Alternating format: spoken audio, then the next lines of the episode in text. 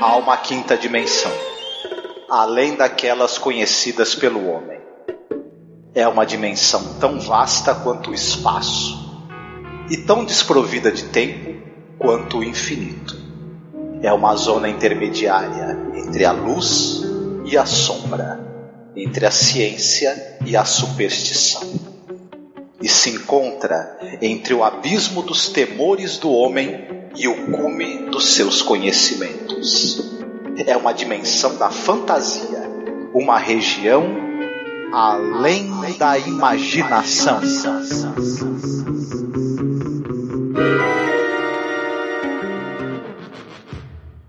For old times when you had it. A magic horn. Harry James and Max Kaminsky and Butterfield. A little bit of all of them, baby. You traded it off for some bad hooch and you got took. You got the crummy end of the stick. Why, Joey? Why? Because I'm sad. Because I'm nothing. Because I'll live and die in a crummy one roomer with dirty walls and cracked pipes. And I'll never even have a girl. I'll never be anybody. Because half of me is this horn. I can't even talk to people, Baron, because this horn, that's half my language. But when I'm drunk, Baron, oh, when I'm drunk, boy, I don't see the dirty walls or the cracked pipes. I don't know the clock's going, that the hours are going by. Because then I'm Gabriel. Oh, I'm I'm Gabriel with a golden horn. And when I put it to my lips, it comes out jewels. Comes out a symphony. Comes out the smell of fresh flowers in summer. Comes out beauty. Beauty.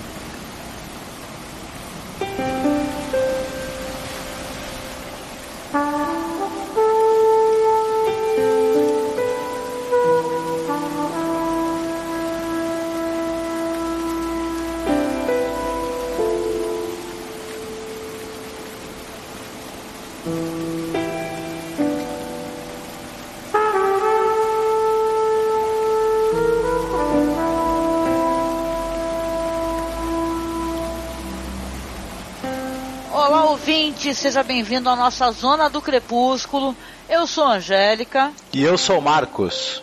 E hoje nós iremos falar de um episódio lindíssimo de Twilight Zone, mas é um episódio que tem algumas cenas problemáticas, assim, ele toca, é, como na verdade alguns episódios da série, né, Marcos, no assunto é, suicídio. Então, tá, pode ser gatilho para algumas pessoas, pode ser sensível.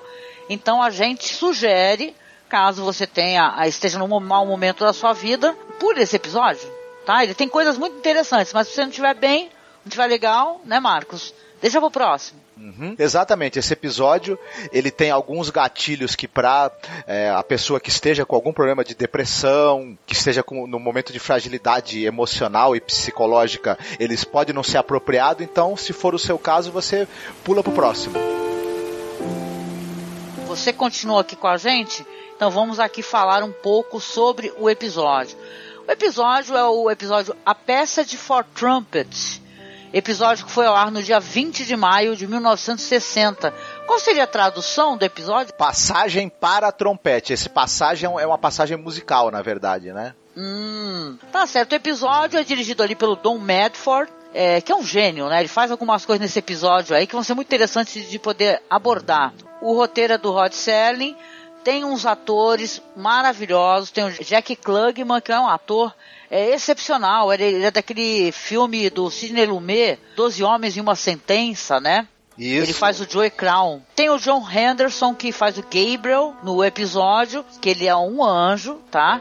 Esse cara é um cara muito interessante, esse ator, ele é uma visão muito curiosa, a aparência dele é interessante, inclusive ele pode ser encontrado, você pode encontrá-lo inclusive no filme do Hitchcock, né, que ele faz o cara que vende o carro pra moça, né, no Psicose. Também conta ali com Frank Wolf, fazendo um personagem chamado Baron, a Mary Webster, fazendo a Nan, o James Flavin, o cara do caminhão, né, que é o personagem chave nessa história, e o Ned Glass faz o cara da loja de penhores. Por sinal, o, o Ned Glass ele também tá, vai aparecer em outros episódios ali interessantes da série que a gente também gosta, que é o Night Gallery, né? Chamado Os Últimos Ritos de um Druida Morto. Né, episódio, aliás, essa série a gente recomenda também ali, capitaneada pelo Rod Serling. Se você for fã, seria interessante você conhecer. O diretor, o Don Madford, ele é um, um cara experiente também.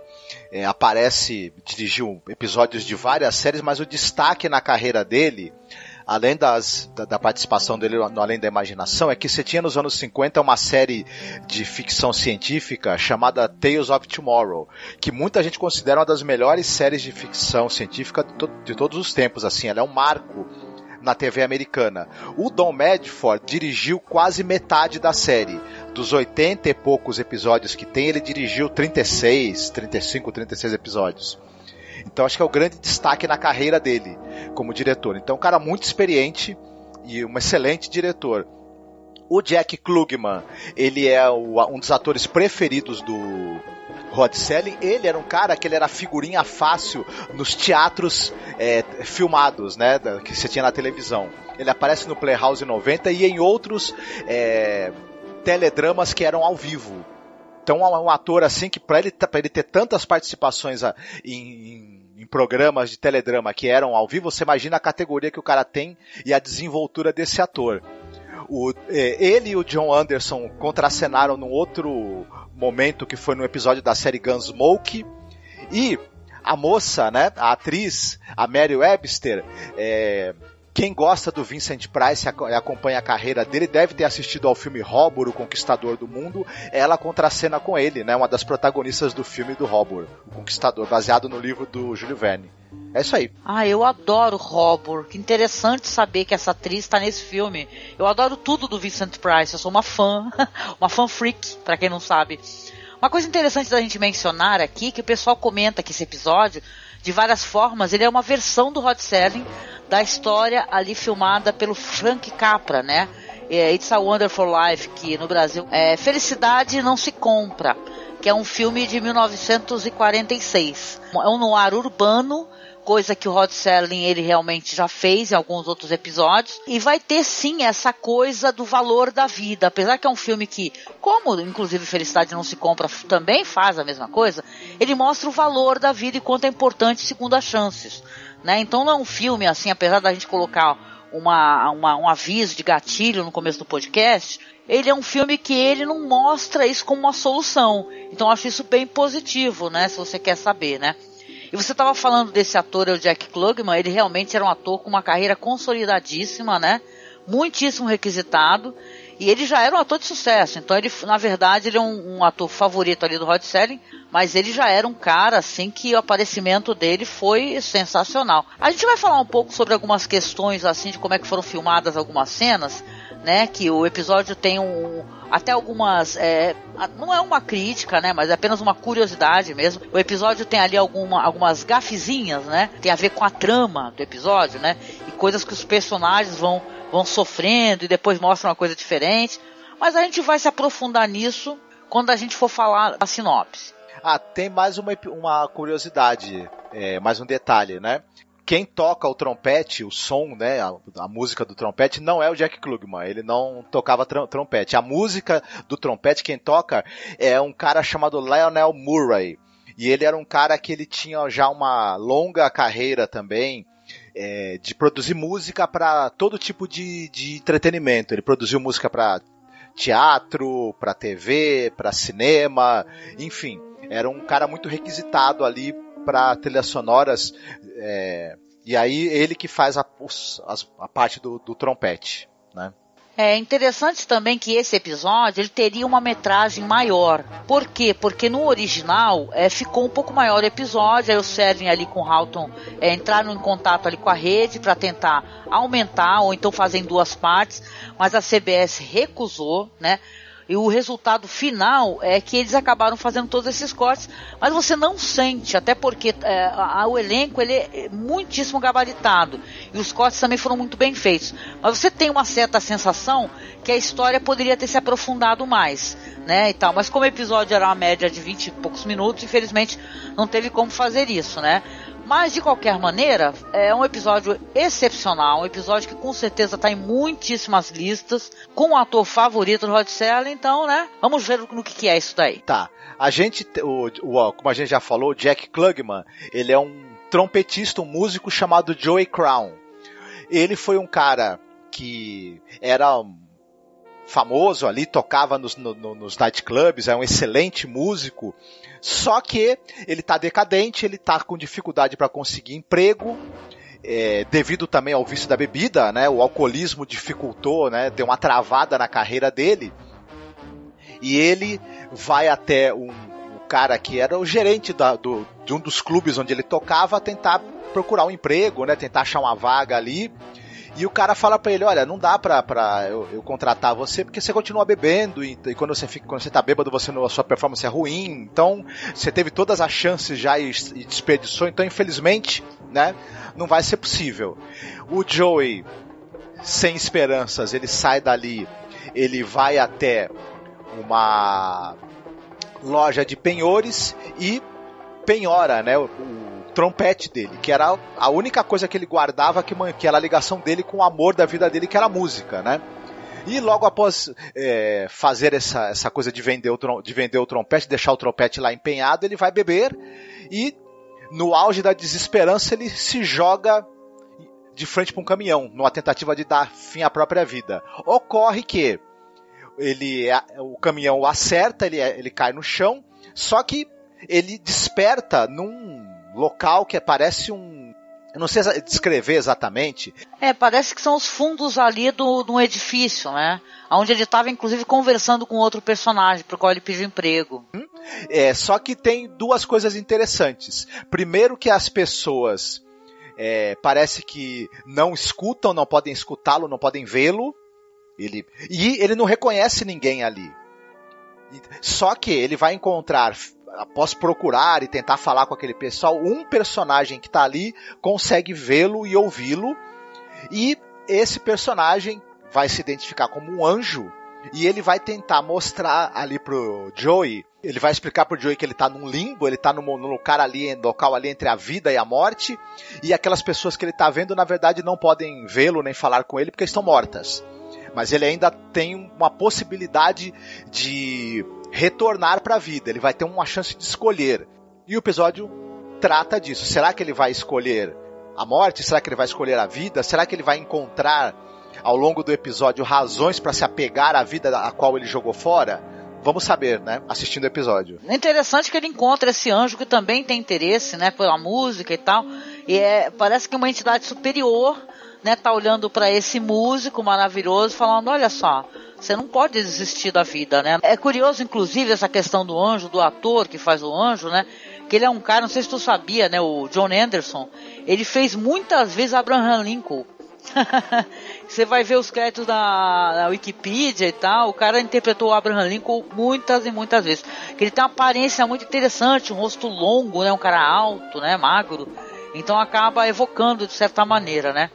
Poxa, é um episódio muito legal. Interessante esse link aí com o filme do Frank Capra. Né, o Felicidade Não Se Compra, né? Episódio até escuro, né? A fotografia dele é uma fotografia escura. E tem um lance, assim, que eu acho curioso, que o, o episódio tem essa parada. O cara, ele, né, não tá mais por ali, ele tá invisível para as pessoas. Só que, entendeu? Até por questões, apesar de o pessoal ter sido muito inventivo, ali o diretor, ele foi, o Don Medford, acho que ele foi muito inventivo né, para criar algumas cenas que vão ser reproduzidas ali uma hora que ele está olhando pro espelho, né?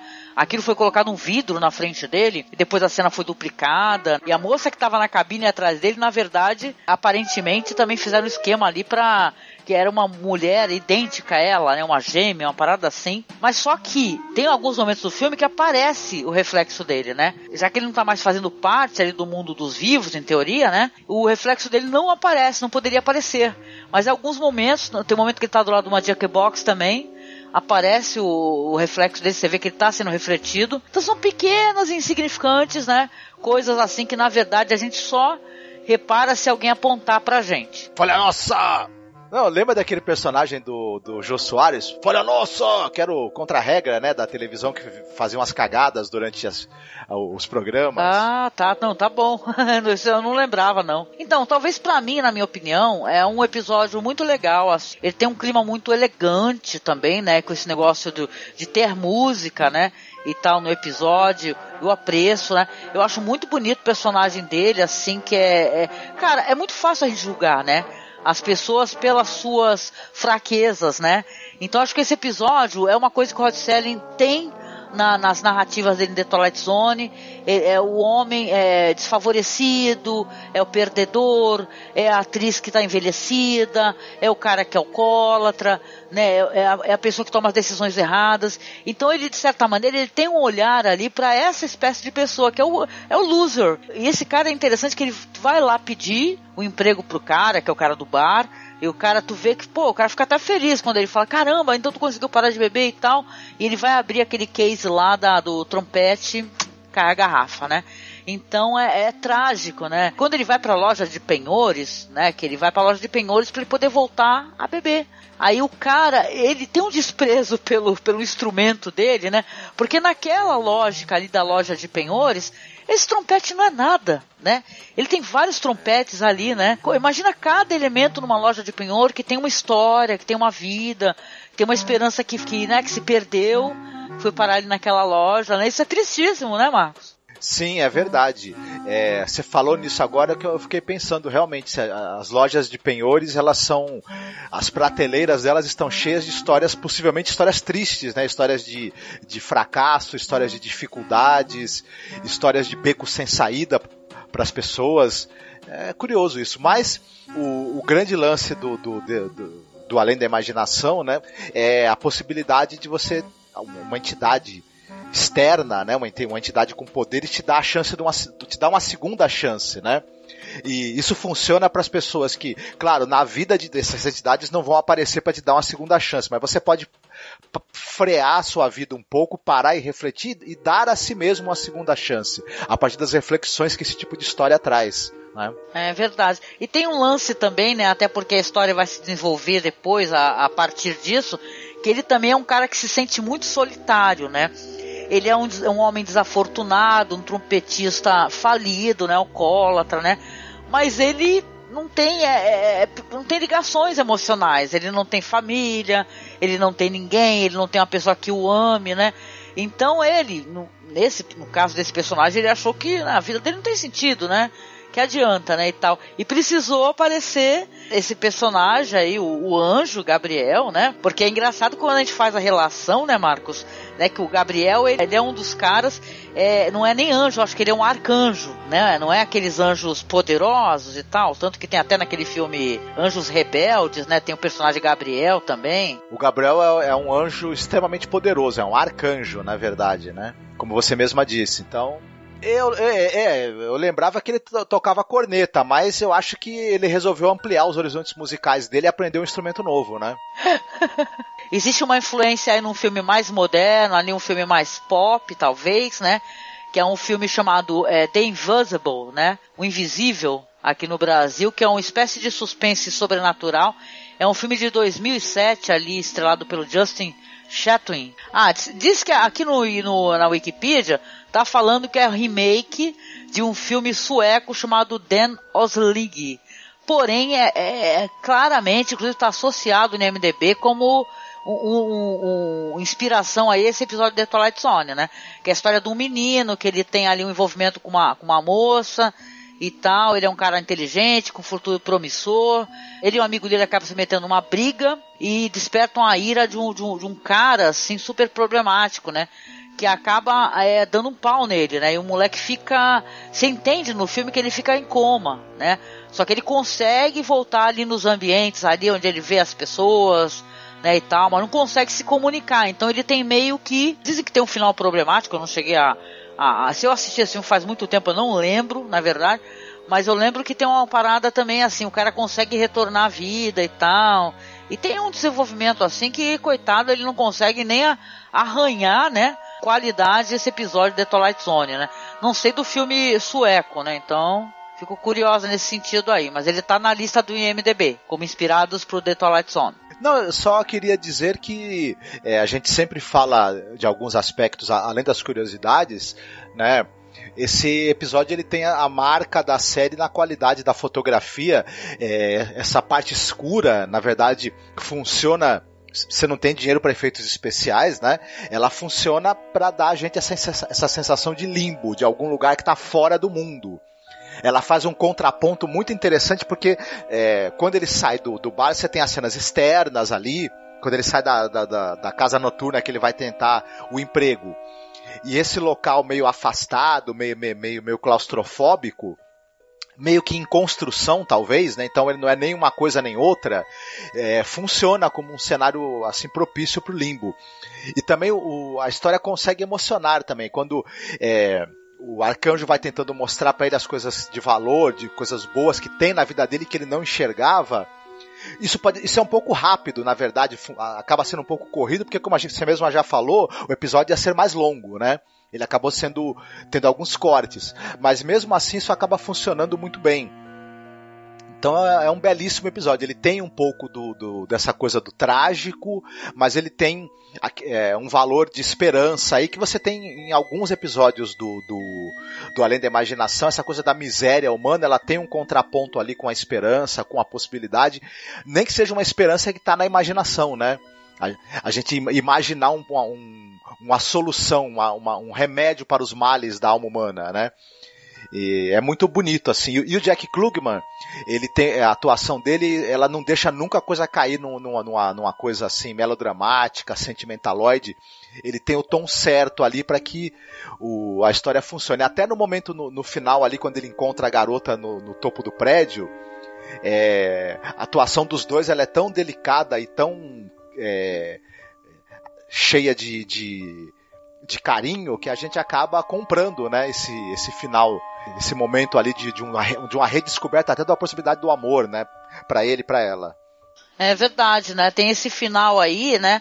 Que contando um pouquinho, inclusive, sobre o final, que ele tem essa conversa toda com o anjo, ele recebe essa segunda chance e ele resolve aceitá-la, né? Aceitar essa segunda chance. Tem um momento que ele fica até questionando quem é o personagem, quando o personagem vai saindo, quem ele é, porque ele fica meio em dúvida. Ele fica em dúvida exatamente se é um anjo, o que que é, o que, que a providência mandou para ele, né, para poder conversar com ele, e ele acaba aceitando essa segunda chance. Tem uma cena que ele se joga embaixo ali do, de um caminhão, e aí depois já corta para todo esse limbo e tal que ele fica. No caso dessa cena aí tem uma alteração. Quando ele vai despertar, ele vê que na verdade ele não foi atropelado pelo caminhão, né? E o cara do caminhão deu um dinheiro para ele, porque ele fala tipo assim, ah, é algo como assim aqui no Brasil, eu tô cheio de pontos aqui na minha carteira e eu não posso ter é, é esse atropelamento aqui que vai me gerar problemas e tal. Só que ele fala que é problema da empresa e tal, problemas de trabalho.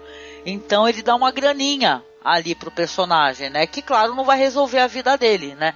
Mas já é um respiro, uma possibilidade e tal. Ele teve essa chance e ele melhor que isso, ele resolve aproveitá-la, né? Aí ele tá lá com o seu trompete tocando lindamente lá no prédio, né? Parece que é ali o alto do prédio da onde ele morava. E aí tem uma moça e chega para ele e fala assim: Nossa, que bonito, você pode continuar tocando? Ele fala: Ah, você tá gostando? Sim, sim, tô gostando. Aí ela fala, ah, eu sou nova por aqui, né? Tô há pouco tempo na cidade, né? E tal. E termina assim, eu acho muito fofo isso, Marcos. Ele termina com ele falando, ah, que legal, então, poxa, então vou te ciceronear por aí, vou te levar, mostrar os locais mais legais da cidade, que é a cidade de Nova York, né? Vou te mostrar os locais mais bonitos. E você subentende que, caramba, ele encontrou possivelmente o amor. Não é legal? Sim, Sim, sim, sim, exatamente. E é engraçado essa coisa de eu vou te mostrar a cidade porque ele estava querendo deixar o planeta Terra, né? Mas aí ele encontrou um motivo para, inclusive, achar de novo interesse na cidade em que ele vive, né? Isso é muito bacana. Sim, com certeza, com certeza. É um episódio muito, muito bonito, gente, que vale muito a pena ser assistido.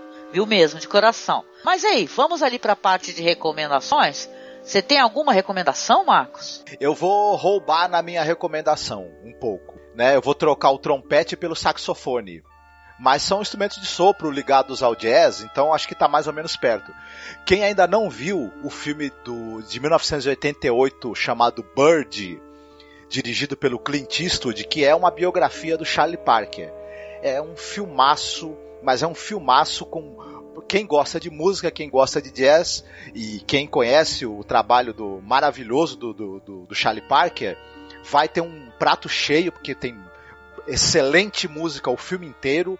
O Charlie Parker era um, era um gênio da, do, do, do, jazz, era uma pessoa com problemas sérios de convivência, com problemas com drogas, uma vida muito tumultuada. O filme retrata isso. O, o papel principal é do Forrest Whitaker, ele está simplesmente matando a pau quem outro presente para quem assistir esse filme, além da maravilhosa direção do Clint Eastwood, direção de um cara que entende muito de jazz, né?